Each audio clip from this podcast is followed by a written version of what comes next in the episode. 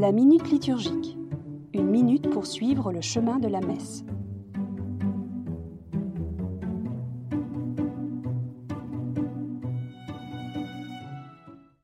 Prends pitié. Prendre en pitié, une expression qui nous vient tout droit de la Bible. Elle exprime le sentiment profond du cœur de Dieu tel que nous le montre Jésus. Dieu est miséricorde et son cœur de Père saigne devant la souffrance et la détresse de l'homme. À nous voir, il est touché au plus profond de son être, comme le Père de la parabole qui est pris aux tripes en voyant la déchéance de son bien-aimé de fils, comme Jésus lui-même devant la tombe de son ami Lazare. Ce n'est pas une attitude hautaine ou dévalorisante.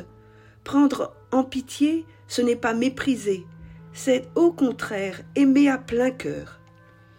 Dans la prière, nous faisons appel à ce sentiment de compassion qui est l'être même de Dieu.